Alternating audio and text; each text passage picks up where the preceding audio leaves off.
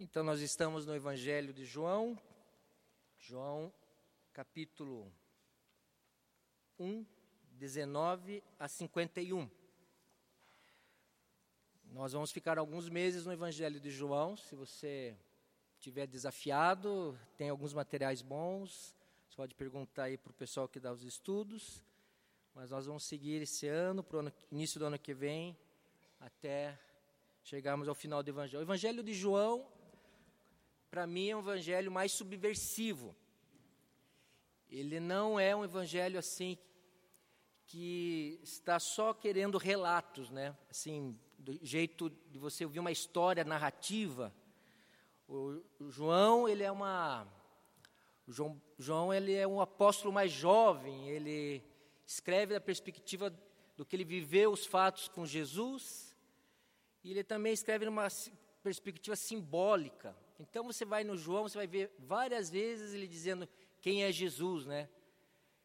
Tem os sinais, os milagres que nós vamos ver aqui. Alguns dizem que são sete, sem contar a pesca maravilhosa depois da ressurreição, mas você poderia dizer que são oito. Os grandes sinais que revelam quem é Jesus. Então João está na perspectiva de, de alguém íntimo, de alguém que tem uma oração única, como João 17, alguém que vive o exílio e escreve depois Apocalipse.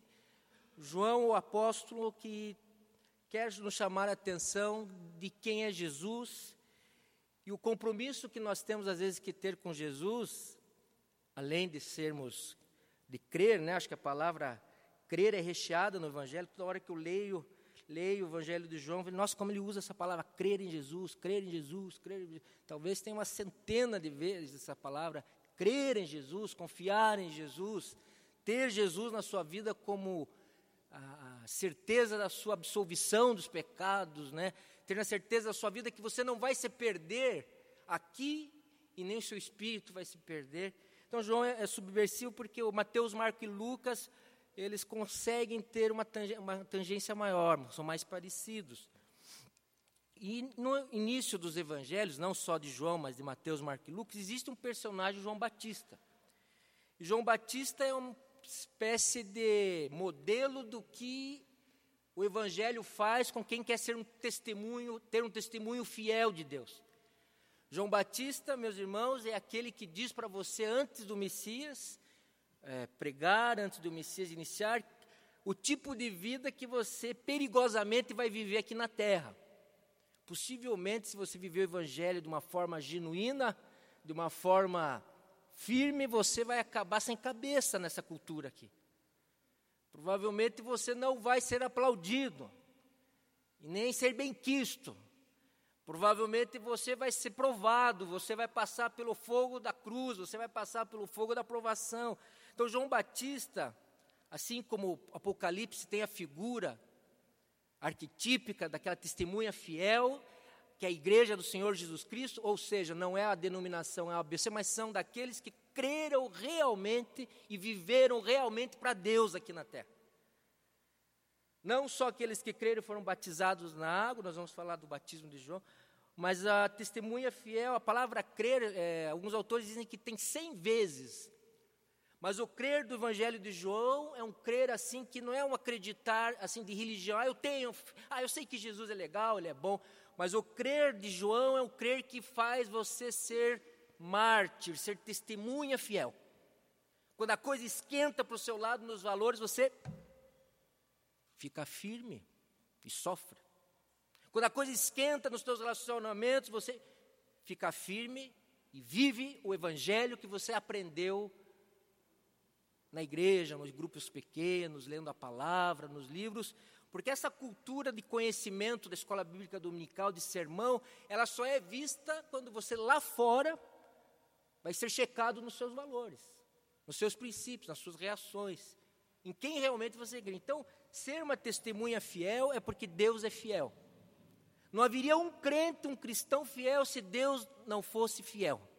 Você não ia ficar sem voltar para trás, regredir, ter vergonha de Jesus, alguma coisa que João Batista e o Evangelho de João, que é subversivo, não tem, eles não têm vergonha de Jesus.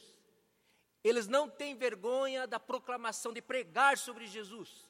Eles não têm vergonha de dizer: Eis o Cordeiro de Deus que tira o pecado do mundo. Eles não têm vergonha de que sua vida seja mais infeliz, mas ele fique fiel. Você já parou para pensar que João Batista é o homem que vive para o outro? Já pensou nisso? João Batista é aquele precursor, nós vamos ver, é aquele que vive para o Messias. Ele só abre as portas para o Messias. Ele diz em João 3: é necessário que ele cresça e eu diminua. João Batista vive sobre a sombra da sua identidade. Ele, ele exerce a sua identidade a partir de Cristo. Jesus Cristo. Na verdade, Cristo, né, se você pensar bem, é mesmo Cristo. Christos do grego Messias do hebraico. Cristo não é o nome. Cristo né, é um termo dado ao Messias, é um título. Jesus é o nome. João Batista é aquele que diz para nós essa noite: olha, você não é digno do Evangelho se você se envergonha de quem é o Messias Jesus. Você não é a testemunha fiel se você não apontar para Jesus o propósito da sua vida, por que você existe e qual é a sua missão aqui na terra. Numa sociedade que valoriza tanto o sucesso para o jovem, para os jovens casais, né, para aquelas pessoas que têm entre 30 para baixo, são, são gerações diferentes, a sociedade não interessa-se por caráter. A cultura mundana se interessa por fama, prestígio, sucesso e poder. Porque fama, prestígio e sucesso leva você ao poder. Jesus pede de você integridade. Aí você perde. Ganha no reino de Deus, mas às vezes vai perder. O final de João Batista não tem no livro de João, mas eu quero dizer para você que por ele ser essa testemunha fiel, João Batista, ele é morto, decapitado, perde os seus discípulos para Jesus, ele manda seus discípulos, sigam aquele que é o Messias, eu não sou digno de desamarrar o sapato deles ou desafrouxar as sandálias dele. João Batista é uma pessoa que não se preocupa em ser a pessoa dominante, a forte, a pessoa que está no centro das coisas. Ele não, não, não se preocupa em manifestar a sua própria felicidade. Ele, ele se preocupa em que Jesus Cristo, ao vir, seja conhecido como o Cordeiro de Deus que tira o pecado do mundo. Ele perdoa o seu pecado. Essa é a pregação de João Batista. Então, feita essa introdução, nós vamos ver algumas coisas do texto. Então, você que não tem Bíblia, pode seguir aqui. Então, o primeiro propósito dessa noite é desafiar você que é, é, é, é de valor ser testemunha de Jesus. Tem valor você sofrer não merecendo. Você pode dizer, ah, mas pastor, pô, eu fico nos meus valores, eu vivo frustrado, ninguém me chama, não abre portas para mim, eu não estou cedendo, nada acontece, na minha vida nada acontece.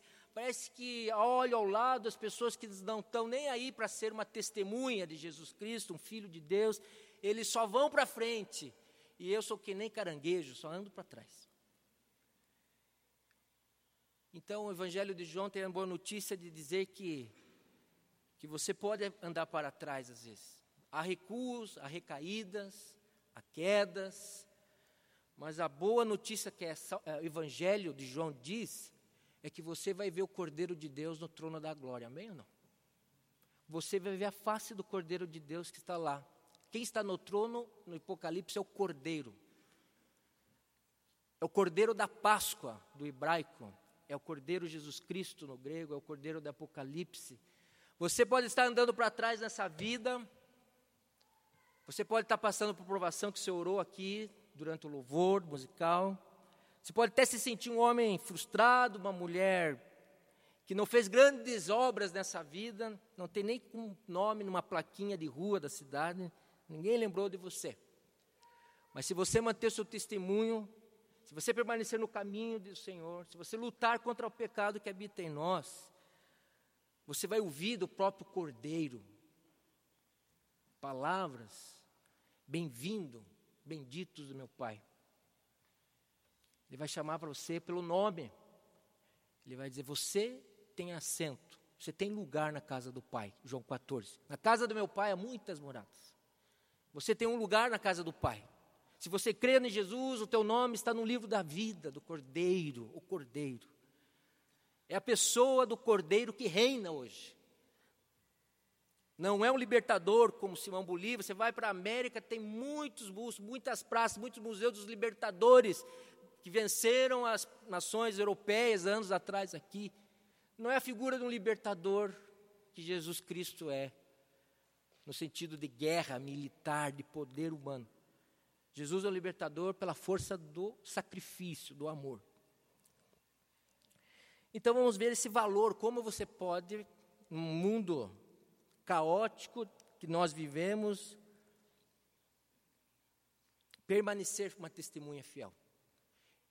Permanecer uma testemunha fiel. Vamos ler então, abra lá em João 1, a partir do versículo 19. Vou ler. Esse foi o testemunho de João quando os judeus de Jerusalém enviaram sacerdotes e levitas para lhe perguntarem quem ele era. Ele confessou e não negou, declarou abertamente: Não sou o Cristo. Lembre que Cristo aqui significa Messias. Perguntaram-lhe: Então quem é você? É Elias? Ele disse: Não sou. É o profeta? Ele respondeu: Não. Finalmente perguntaram: Quem é você? Dê-nos uma resposta para que a levemos àquele que nos enviaram. Que diz você acerca de si próprio? João respondeu com as palavras do profeta Isaías: Eu sou a voz que clama no deserto. Faça um caminho reto para o Senhor. Alguns fariseus que tinham sido enviados interrogaram-no então: Por que você batiza se não é o Cristo, nem Elias, nem um profeta, nem o profeta? Respondeu João: Eu batizo com água, mas entre vocês está aquele que vocês não conhecem. Ele é aquele que vem depois de mim, cujas correias das sandálias não sou digno de desamarrar. Tudo isso aconteceu em Betânia, do outro lado do Jordão, onde João estava batizando. Próximo texto que eu coloquei, você não precisa abrir, eu vou continuar a leitura, está no Evangelho de Lucas 1:67 e 1:76. Seu pai, né, o pai de João Batista, Zacarias, foi cheio do Espírito Santo e profetizou. O que, que ele profetizou? Ele teve uma grande profecia ali em Lucas 1, e a conclusão é: E você, menino, será chamado profeta do Altíssimo, pois irá diante do Senhor para lhe preparar o caminho, para dar ao seu povo conhecimento da salvação mediante o perdão dos pecados. Essa, per, essa pergunta que está aqui no texto, eu quero focar. Quem é você? É como se a multidão, o nosso coração sempre está nos perguntando, mas quem é realmente você? O homem está lá, um homem esquisito, vamos dizer a verdade, ele é um esquisito, que vive na banda do Jordão, no deserto, come gafanhoto. Eu comi gafanhoto uma vez só, não vomitei, mas tive vontade. Mel silvestre e prega uma palavra profética. Você veja, ele repete que ele é o antecessor de quem vai ser o libertador do povo que vai ser o rei dos judeus. Na verdade, quando você pensa em Messias, o povo dos judeus só pensa em ter um rei político, econômico, um rei que faça ele triunfar sobre as outras nações. Eles querem uma espécie de imperador. Eles não estão esperando alguém espiritual. E João Batista diz: Olha, eu sou aquele que vai antes do. Quando existia aqueles reinos do egípcio, a antiga Babilônia, quando um daqueles imperadores ia viajar por montanhas e vales, ia uma comitiva de engenheiros e eles iam aplanando os caminhos. O que era vale, eles aterravam, o que era montanha, eles aplanavam. E quando o rei passava lá, alguns meses depois, ou dias, o caminho estava suportavelmente possível de se trafegar. Quando ele diz, eu vim aplanar o caminho, eu vim endireitar as curvas, ele quer dizer que ele está sendo uma comitiva anterior ao rei dos reis que vai nascer. Ou seja, ele já diz que já está entre nós.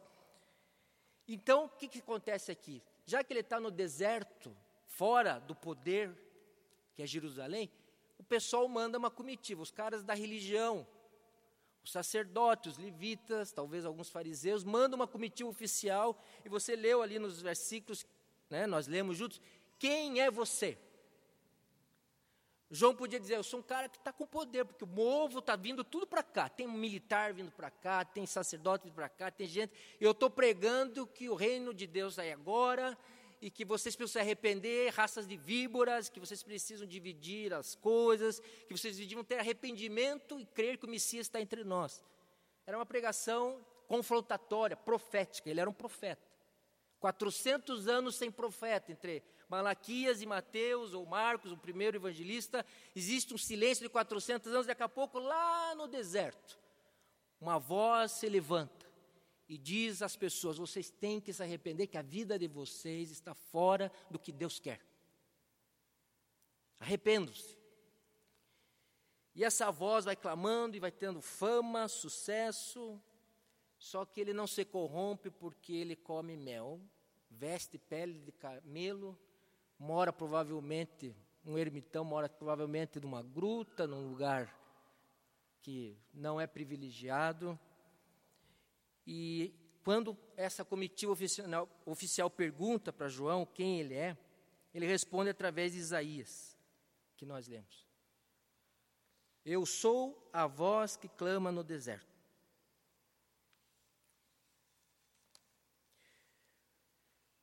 Quando você pergunta e olha para o seu coração, para que, que serve todo o nosso sacrifício nessa vida? Para onde nós estamos caminhando na nossa vida, eu acho que João aqui nos ensina o valor de ter a direção de vida conforme Deus vê as coisas. Então, João tem dois princípios já no começo que acho que são práticos para nós. João nos ensina que você tem que aprender a morrer para aprender a viver. Você tem que aprender a viver, tem que aprender a morrer nessa história. Mas primeiro você precisa aprender a viver. Primeiro você precisa aprender a saber que a morte é uma coisa objetiva, ela é real, ela está à nossa frente. E alguém disse que parece que a morte hoje em dia tem que ser considerada uma trena de 75 centímetros só, não é uma trena de um metro, não é uma medida de um metro. Nós não chegamos a 100, nós paramos nos 75, 80 com muita força. E que quando nós vivemos na perspectiva de Jesus, o Messias, nós aceitamos o deserto. Deserto não tem glamour nenhum. Deserto não tem luxo nenhum. Quando nós aceitamos que somos consagrados, por isso que ele comia, ele tinha o voto, né? A, a, mãe dele foi falado, o anjo Gabriel chegou para ela, para Isabel, não é verdade?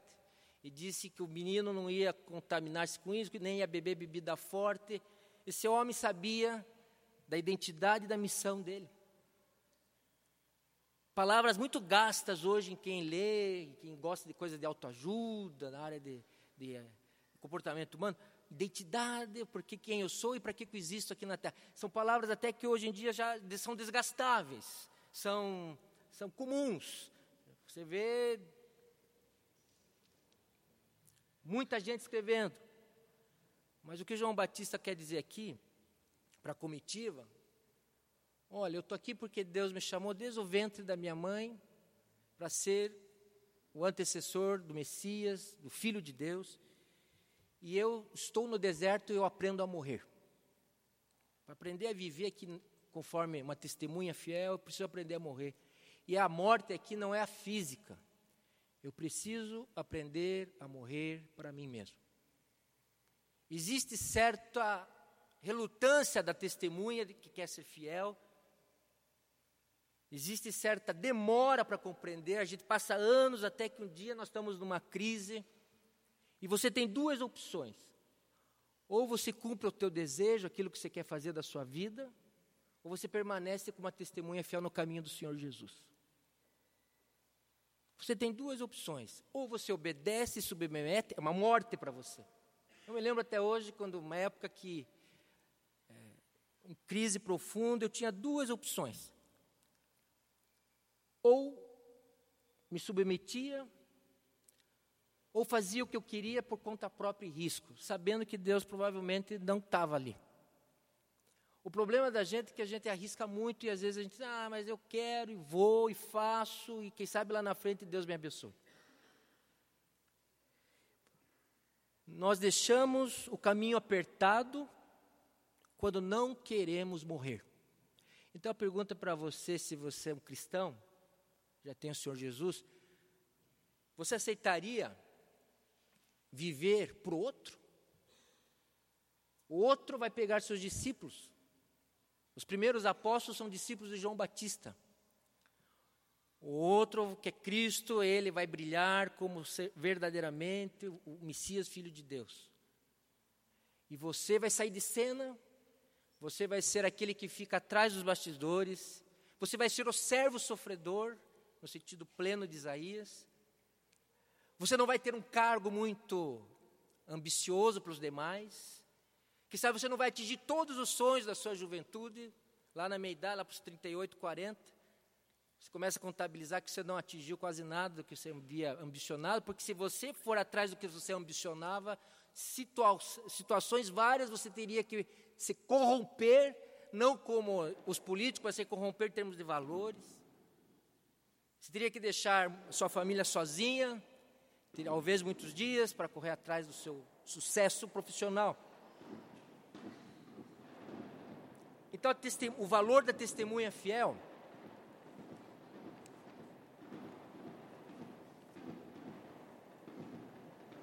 Acho que o Atlético ganhou, né, pelo jeito. Ou o Paraná Clube não faliu, está aqui tendo jogo, não sei. Pode passar o próximo aí. Nós vamos continuar, porque isso aqui é uma narrativa. Veja, nós vamos passar por vários textos agora que tem essa expressão no dia seguinte.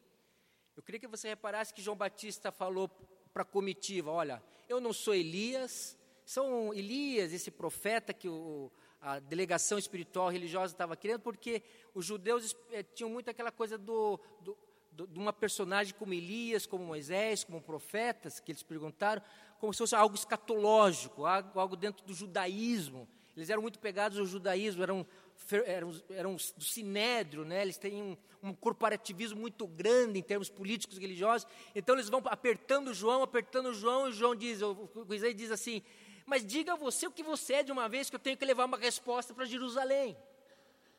Só que a resposta que eles têm é que João se tira o foco dele. Eu não sou Elias, eu não sou esse profeta que vocês esperam, eu não sou o Messias, eu sou apenas uma pessoa que é testemunha de Deus. Estou falando porque Deus me convocou desde o ventre da minha mãe. Agora, o, texto de, no dia seguinte, então, João está querendo dizer que, que esse testemunho fiel vai se intensificando. Então, vai ver que várias vezes você vai ver no dia seguinte, daqui a pouco do outro texto vai ter no dia seguinte. Então, parece que ele quer dar uma, uma, um ritmo para esse encontro com João Batista. Vamos continuar a narrativa, então você está vendo que agora vai do 29 a 34. No dia seguinte, João viu Jesus aproximando-se e disse: Vejam, é o Cordeiro de Deus que tira o pecado do mundo. Este é aquele a quem eu me referi quando disse: Vem depois de mim um homem que é superior a mim, porque já existia antes de mim. Eu mesmo não o conhecia, mas por isso é que vim batizando com água, para que ele viesse a ser revelado a Israel. Então João deu o seguinte testemunho. Olha, um bom exemplo para os nossos testemunhos de hoje. Eu vi o Espírito descer do céu como pomo e permanecer sobre ele eu não o teria reconhecido se aquele que me enviou para batizar com água não me tivesse dito: Aquele sobre quem você vira o Espírito descer e permanecer, esse é o que batiza com o Espírito Santo. Eu vi e testifico que esse é o Filho de Deus. Meu amado, esse aqui, aqui está a identidade do cristão, do discípulo, do João, do apóstolo. Eu vi e testifico eu vi e testifico o quê? Eu vi com meus olhos, eu escutei com meus ouvidos, o batismo já tinha ocorrido, eu peguei com as minhas mãos, eu vi o tamanho, eu sei da profundidade. João Batista não fala de uma coisa que ele está defendendo, não é uma tese. João Batista está falando que está falando aquilo que é dele, de dentro, de identidade, dele, provém de dentro dele. Eu sei que esse aqui é quem tem o Espírito de Deus. É o Filho de Deus, cheio do Espírito de Deus, na plenitude de Deus. É o Deus encarnado que os profetas, todos do Velho Testamento, anunciaram. João Batista é a ponte entre Antigo Testamento e Novo Testamento. Ele revela a nós, hoje em dia, que apesar de ele batizar com a água, que era uma pregação para arrependimento, a água é símbolo de purificação. Lembre que os judeus tinham vários batismos. além da circuncisão. Quando alguém se convertia ao judaísmo, se batizava. O batismo era uma coisa usual em algumas doutrinas religiosas da época. Mas ele está dizendo: eu batizo aqui no Jordão para o pessoal entender, são pecadores e precisam se purificar. Mas esse vai além, ele além de purificar, ele vai deixar o espírito, vida.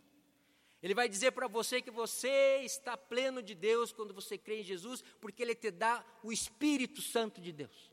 Você que está aqui, que crê, não é só limpo dos pecados pelo sangue, você é mergulhado, você é de Deus pelo Espírito Santo. Quem tem o Filho tem a vida, e quem tem o Filho tem a vida tem o Espírito Santo de Deus. Glória a Deus por isso. E por que que você acha que nós conseguimos continuar no caminho? Porque nós fomos batizados na água por causa do arrependimento, mas nós fomos recebemos o batismo no Espírito.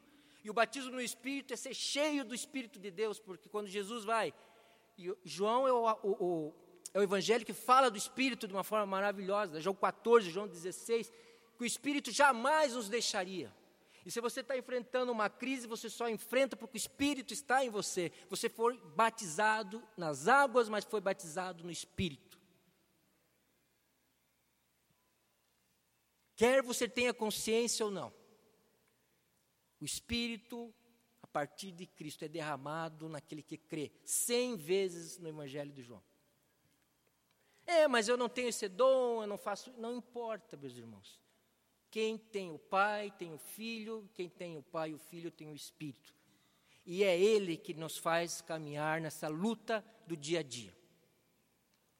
Qual é a sua identidade? Não estou perguntando se você é extrovertido, se você segue a linha de Jung, tem 32 tipos psicológicos, 64 perfis de personalidade.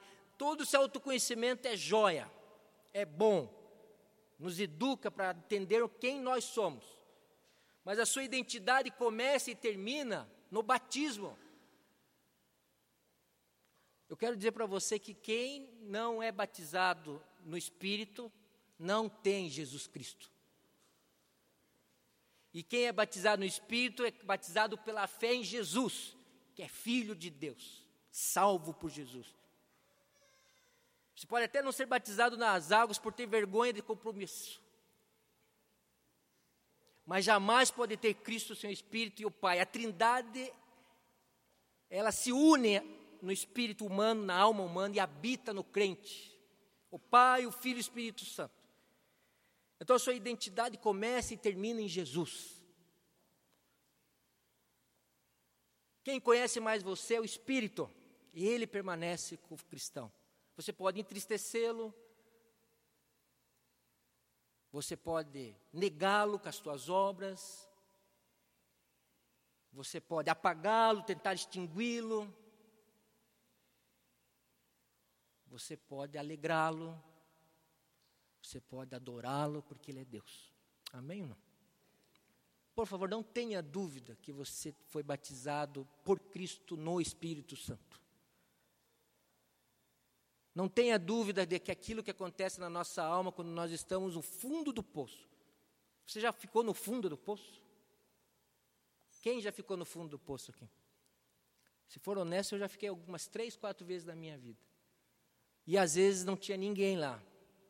Não podia estar minha mãe, não podia estar minha esposa, não podia estar meu pastor que talvez me ajudasse, não tinha terapeuta. Mas quando eu estou no fundo do poço, eu não olho para fora, eu olho para dentro porque o Espírito está dentro. Amém? Você vai fazer isso algum dia na sua vida. E aí o Espírito testifica no seu coração a palavra de Deus não vos deixarei órfãos. Não é essa a palavra de João para o Espírito? O Consolador vai testar, quando eu for, virá o Consolador. O Espírito da verdade que o mundo não conhece, não tem. O mundo não tem. Quem não tem Jesus, não tem o Espírito. E está no inferno por isso. Está perdido. Então a sua identidade Pense bem, sua identidade não é na sua ocupação de ferreiro, de pedreiro, de jardineiro. Desculpe dizer, Jesus foi carpinteiro, mas jamais ele disse: Eu sou o que faço. Eu sou quanto eu ganho pelo que faço, e eu sou quanto rápido eu ganho pelo que faço.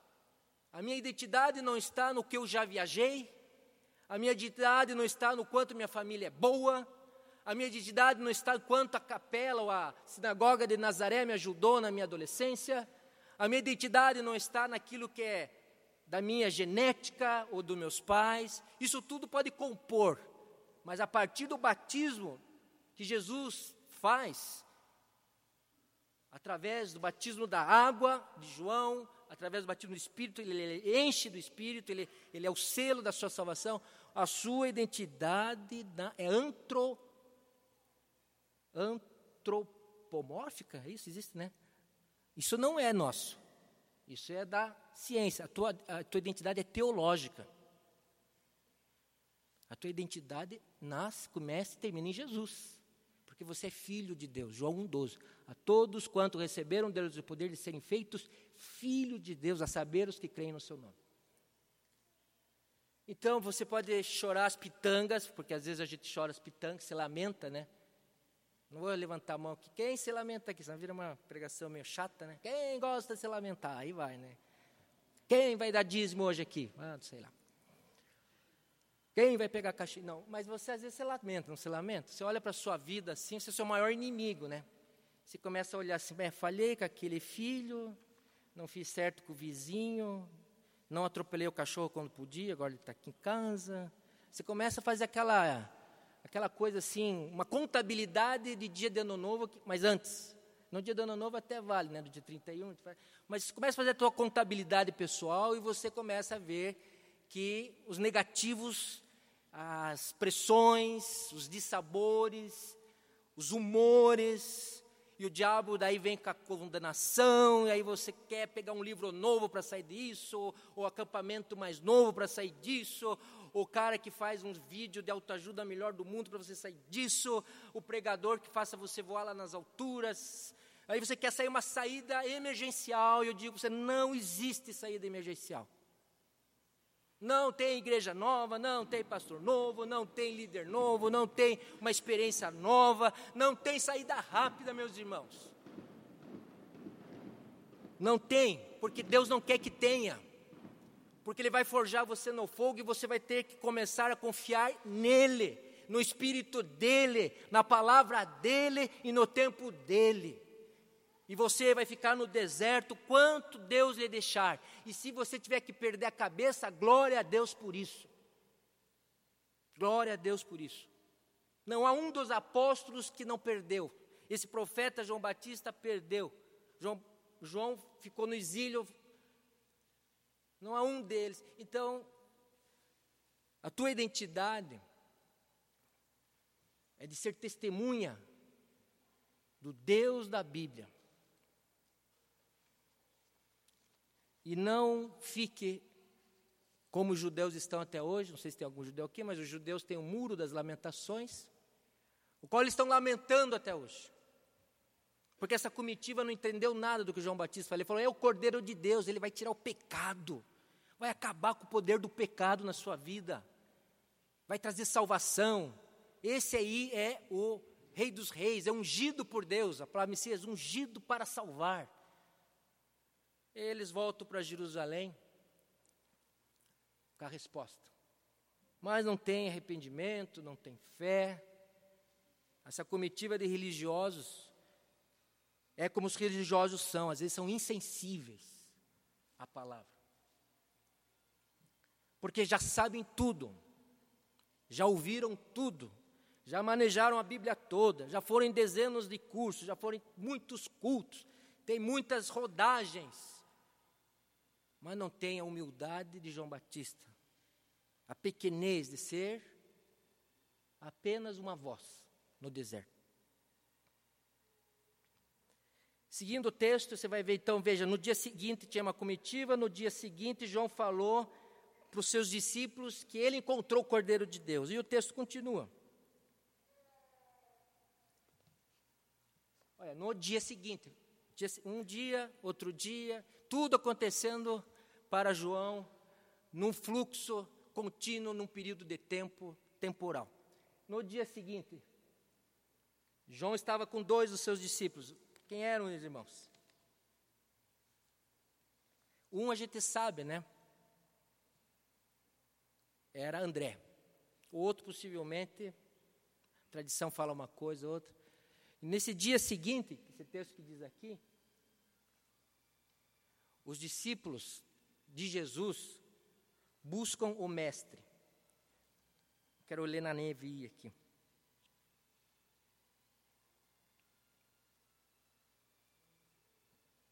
Está igual.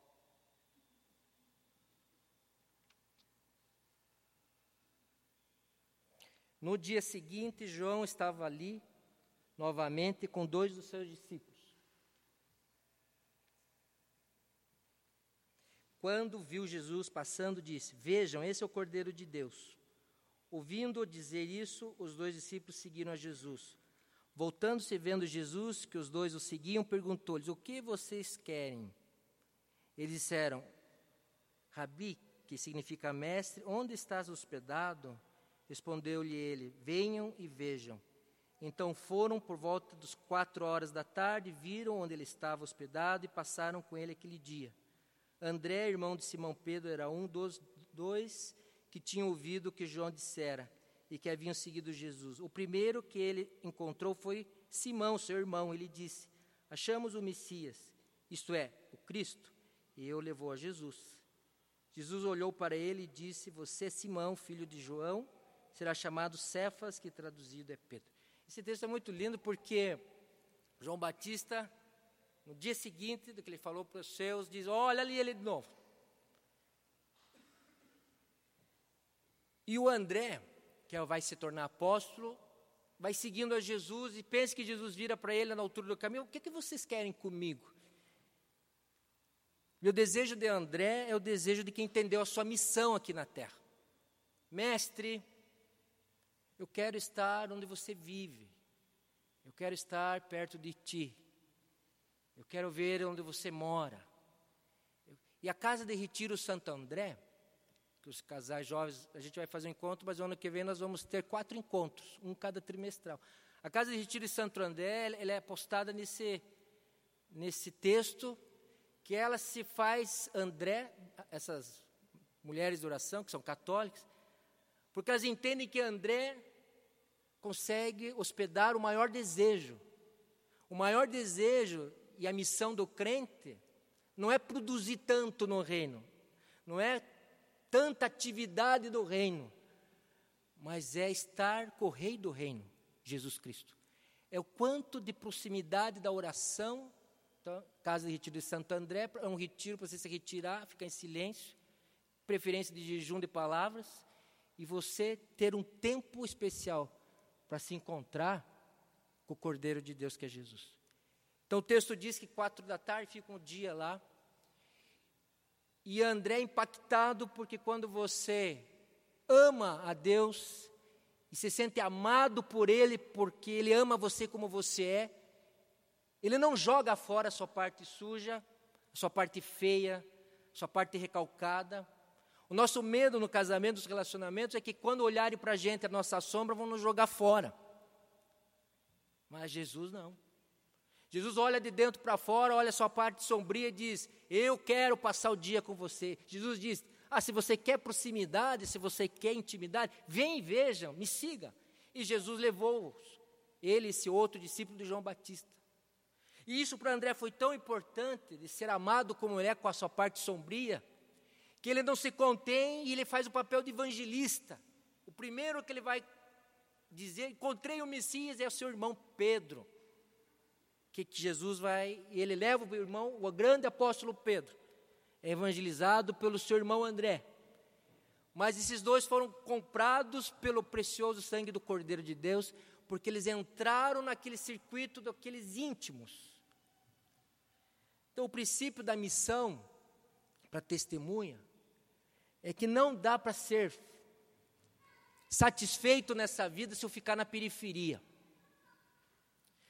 Se eu ficar em volta, não vou ficar satisfeito nessa vida com meu compromisso com Jesus. Eu vou precisar ter a igreja, Jesus, grupo pequeno, ler, participar de muita coisa e muito mais coisa associada a isso para eu poder dizer para minha alma: folga a alma, viva bem, se regale. Aqui não se diz isso. Se diz que quando a gente vai para aquele ciclo concêntrico da intimidade de Deus Pai, Filho e Espírito Santo, você diz para a sua alma assim: não vou construir celeiros novos. A parábola do homem que derrubou seus celeiros e disse para a alma: Alma, agora folga, alma, fique feliz, alma, se satisfaça nessa vida, porque eu vou derrubar o que eu já construí, vou construir coisas maiores. Mas, meus irmãos, o que é maior do que ser amado por Deus? O que é maior do que ser batizado no Espírito, ser consolado pelo Espírito? O que você ainda está querendo? O que te deixa mais alegre do que ser perdoado pelo Cordeiro de Deus, pelo sangue de Cristo? Então, André nos ensina que nós precisamos parar e passar um tempo com Cristo, com Jesus Cristo. Mestre, onde vives? Onde você está hospedado? Que nós precisamos falar para nós mesmos que se eu continuar querendo mais, maior, muito e melhor, e dizer para mim ainda não estou feliz, preciso ter mais um filho, você vai ter sete e não vai ficar feliz. Eu não estou feliz com a minha mulher, você vai ter sete mulheres e não vai ser feliz. Eu preciso mais disso aqui, não sei o que, você vai buscar isso, mais um, não vai ficar feliz. Porque a felicidade da testemunha que é fiel é silenciar-se aquietar-se no silêncio, adentrar a presença do santo dos santos e dizer: alma, aqui você é feliz. Amém ou não? A satisfação sua como cristão é Deus. E as outras coisas depois podem ser acrescentadas ou não. Pode ser acrescentadas ou não. Então, meus amados irmãos, eu como pastor da igreja há muitos anos, eu gostaria de desafiar você a entender que temos que achar o nosso irmão para trazer para a igreja. Ou melhor, trazer para Jesus, não para a igreja. Trazer para a sua casa. Dizer aquilo, olha, eu tenho muitos problemas, mas a minha alma tem sede de Deus. A minha alma busca o Altíssimo. Eu tenho, posso ter muitos problemas, estou lutando na minha vida, mas eu a minha alma se satisfaz naquilo que Cristo fez na cruz e na ressurreição. Você pode ver que eu não sou perfeito, eu tenho muita coisa para arrumar ainda, estou na luta, não é? Estou na luta, na santificação, mas eu já encontrei onde eu tenho que amarrar o meu burrinho. Eu não estou procurando nada maior, nada melhor, nada mais, porque o amor de Deus me constrange a me aquietar e ir diante do meu Deus. Essa missão que André consegue realizar, que é trazer Pedro, depois eles vão trazer Natanael, se você, eu não vou ler para economizar o nosso tempo aqui, que já passou. Esses primeiros evangelismos são impactantes porque estão centralizados no relacionamento íntimo com Cristo, a partir do João Batista, testemunha fiel. Mas o que isso serve para nós? Serve, como eu disse para você, você aprenda a morrer porque você aprende a viver. Ou seja, João Batista fez a proposta que Deus tinha para ele, a missão dele. Então, João Batista, você vai ver pelos outros evangelhos, continua a sua caminhada, daqui a pouco ele confronta-se com o poder político, denuncia que o rei Herodes, aquele famoso Herodes do começo dos evangelhos, que ele está casado com a mulher do seu irmão, e ele denuncia, e a mulher é, tinha uma filha que dançava bem, essa filha dançando tão bem que o rei Herodes, com a boca desse tamanho, falou: Me peça o que quiser, metade do reino que eu te dou, que eu fiquei tão feliz que você dançou no meu banquete. E ela falou: A minha mãe deu um sopro, falou: Eu quero a cabeça de João Batista. O rei Herodes não queria matá-lo, mas tinha jurado. Então ele falou: o final da fidelidade de João Batista foi que ele foi decapitado por denunciar a corrupção do reino, denunciar aquilo que a justiça de Deus não concorda, não concorda e não vai concordar nunca. Eu queria finalizar dizendo: o que é tão viver bem? Se eu tenho que aprender a morrer para aprender a viver, viver bem, regaladamente. Você quer viver regaladamente? Eu gosto disso. As pessoas falam, eu quero viver com abundância. Eu quero viver com adrenalina. Eu quero viver com mais. Então a gente acrescenta mais coisas. Quando a gente começa a pedir, eu quero viver mais, então eu acrescento mais um esporte radical, eu acrescento mais uma atividade criativa, eu acrescento mais um lazer, eu acrescento mais um NBA, eu acrescento mais algumas horas de, de, sei lá, de relaxamento. De, a gente vai acrescentando coisas na vida. Eu acrescento mais um projeto pessoal, eu acrescento, sei lá, nós temos muitas possibilidades. Mas o que a Bíblia diz sobre isso? Se você aprendeu a morrer, você crucificou teu ego em Cristo, não vivo mais eu, mas Cristo vive em mim. Aprender a viver é aprender a viver uma vida simples, no deserto, confrontando a injustiça, profeticamente confrontando a injustiça, e possivelmente, possivelmente, com muitas frustrações, senão com a cabeça numa bandeja. Isso é viver bem. Viver bem implica em aceitar sofrimento pela justiça de Deus. Viver bem significa dividir, perdoar, humilhar-se. Significa deixar que o outro, o foco, a luz seja para o outro e você humildemente espere a sua vez, se vier. Viver bem significa trazer o seu irmão para Jesus. Nós não podemos crescer como igreja sem vendermos a nossa alma ao mundo religioso materialista e comercial que é a igreja evangélica, nós não podemos crescer como igreja se eu não tiver na oração e no desejo a fé que outros creem em Jesus Cristo. Se eu não falar, eis o Cordeiro de Deus, vamos estudar João? Ei, vamos lá em casa, vamos ter um relacionamento. Nós não vamos crescer com igreja se imitarmos modas, imitarmos novidade, imitarmos a última coisa que estão fazendo na igreja A, B ou C, o que estão fazendo nos Estados Unidos, vamos copiar agora aqui, imediatamente, para crescer. Nós não vamos poder encher essas cadeiras aqui se você não tiver um dia com o Senhor Jesus, como o André teve, na casa perto. Porque você saindo dali, você vai dizer, pô, eu quero levar meu irmão para lá. Não é para o clube que eu quero levar meu irmão.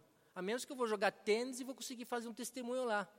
Eu não quero que meus irmãos vejam a vida social que eu tenho apenas. Eu quero que eles entendam que a minha vida, as minhas palavras, apontam para Jesus Cristo, morto pelos meus pecados e ressurreto ao terceiro dia.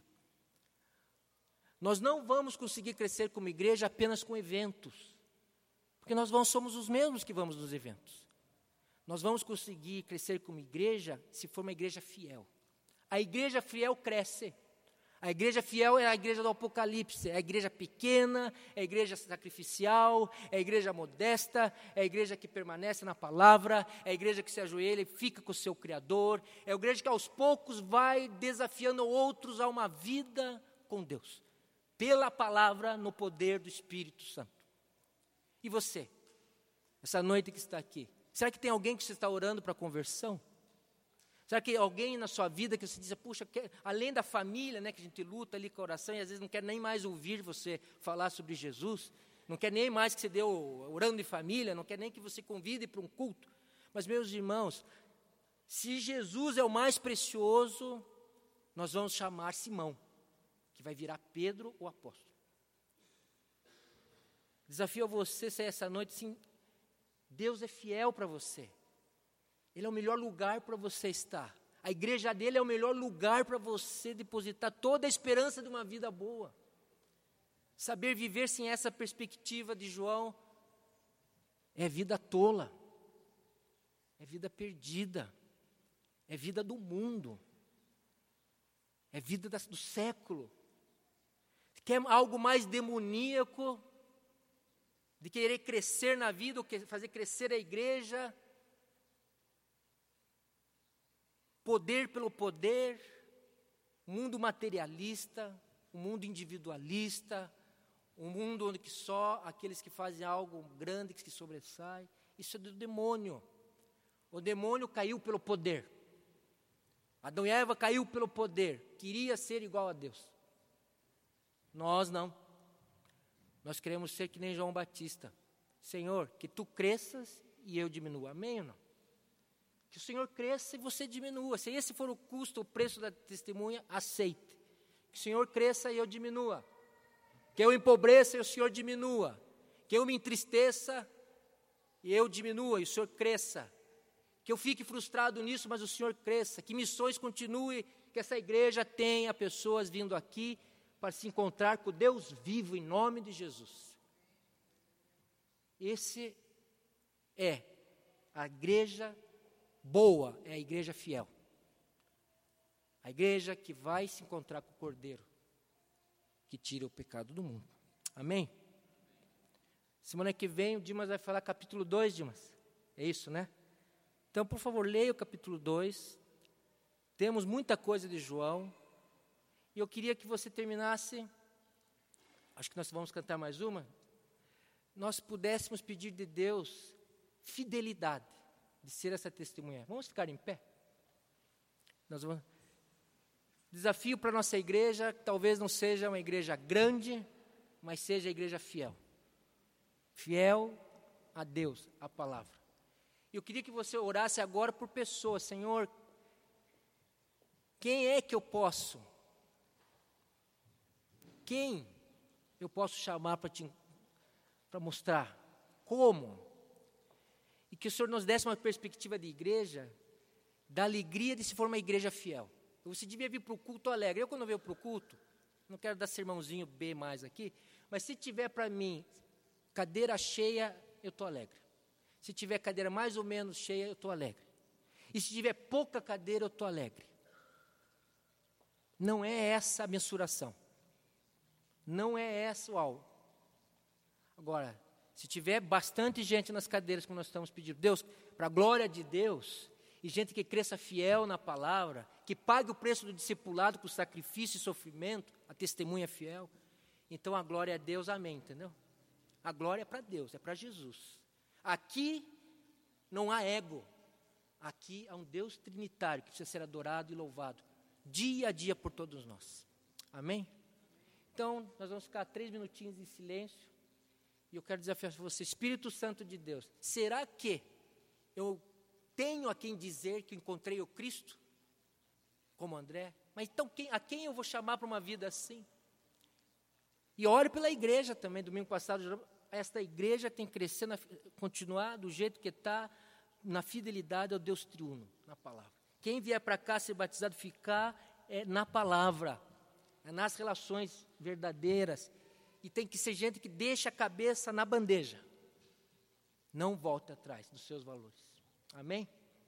Três minutos de silêncio. Vamos orar.